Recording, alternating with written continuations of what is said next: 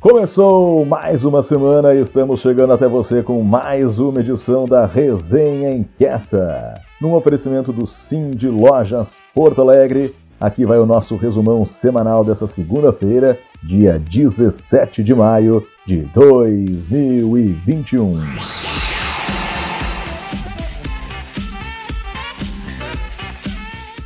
Vamos começar essa resenha ouvindo um minuto inquieto com a engenheira sanitarista e ambiental Paula Moleta Pedroso, fundadora da empresa socioambiental Elta Ambiental e embaixadora do Instituto Lixo Zero Brasil aqui em Porto Alegre.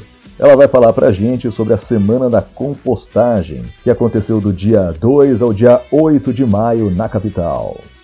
Semana da Compostagem ocorreu do dia 2 a dia 8 de maio, trazida pelo Instituto Lixo Zero Brasil com o foco de ensinar e inspirar as pessoas a compostarem as suas sobras orgânicas. Durante a semana, a gente teve mais de 20 eventos aqui em Porto Alegre, mobilizando para esse tema, né? Nossas sobras orgânicas, elas não são lixo, elas são sim resíduos que se transformam em adubo, né? Respeitando assim o nosso ciclo dos alimentos. Ela foi uma iniciativa trazida pelo Instituto Instituto Lixo Zero Brasil, que uh, já ocorre internacionalmente há 25 anos. Foi a primeira edição do Brasil, foi a primeira edição em Porto Alegre e tivemos um impacto de 26 mil pessoas com as nossas ações aqui em Porto Alegre. Então é um tema super urgente para a gente tratar, né? Porque hoje os nossos resíduos orgânicos eles estão indo para Minas do Leão, são uma porcentagem de quase 50% dos nossos resíduos hoje eles são orgânicos e poderiam ser compostados orgânicos. A nível Brasil, nós temos apenas 1% das nossas sobras orgânicas sendo compostadas. Então, é um tema super urgente e o Instituto Lixo Zero viu essa, essa necessidade de trazer essa temática para o Brasil. Valeu, Paula. E que legal esse tipo de iniciativa, hein? Parabéns a todos que tornaram possível a Semana da Compostagem aqui em Porto Alegre. Para seguir o embalo, vamos ouvir o arquiteto Alexandre Pereira falando sobre suas percepções e expectativas da Porto Alegre que temos e a Porto Alegre que queremos. É o quadro da nossa resenha que traz a visão de diferentes pensadores que querem o melhor para a capital. Fala aí, Alexandre.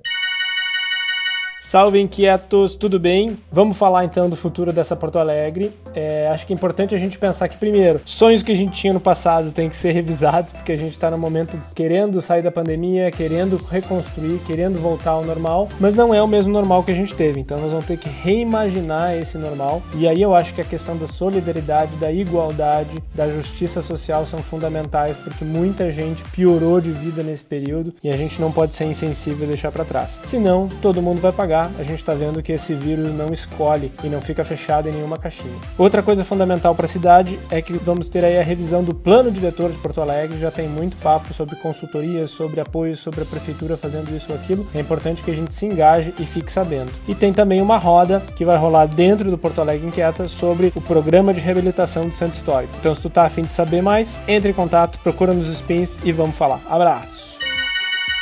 Boa, Alexandre, é isso aí. E agora a gente vai falar sobre esse fenômeno que é a cidade de Medellín, na Colômbia. De cidade mais violenta para a cidade mais inovadora do mundo. Quem conhece o coletivo Põe Quieta sabe o quanto a gente se inspira nesse exemplo.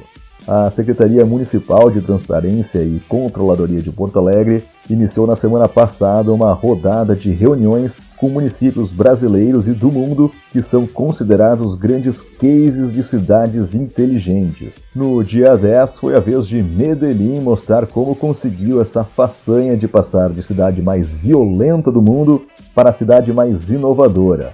Em um encontro virtual com especialistas em cidades inteligentes da Colômbia, Andrés Arias. Olha só que interessante e que legal saber que estamos trilhando o caminho certo e cercado por pessoas que realmente têm muito a nos ensinar. Sempre bom, né? Em um período de tantos desafios e mudanças repentinas, analisar dados e informações de comportamento e consumo se torna ainda mais necessário para a tomada de decisão dos negócios. E no último ano, quando a pandemia da Covid-19 pegou todos de surpresa, os lojistas gaúchos puderam contar com o apoio do Sim de Lojas Porto Alegre para além da representatividade tão importante diante do cenário enfrentado. Acesse o Varejo Report 2020 no site do Cindy Lojas Porto Alegre e confira todos os e-books produzidos pelo núcleo de pesquisa ao longo desse ano. E antes de terminarmos essa edição da Resenha Inquieta, vale lembrar que no último sábado, dia 15, tivemos o aniversário do nosso inquieto Mor, o nosso querido César Paz. Grande César, parabéns por mais essa volta ao redor do sol, meu amigo. A sua inquietude, sua liderança e seu senso de propósito são uma grande fonte de inspiração para todos nós. E a todos os inquietos que seguem nos acompanhando semanalmente aqui na resenha, um forte abraço virtual e até a próxima segunda. Tchau!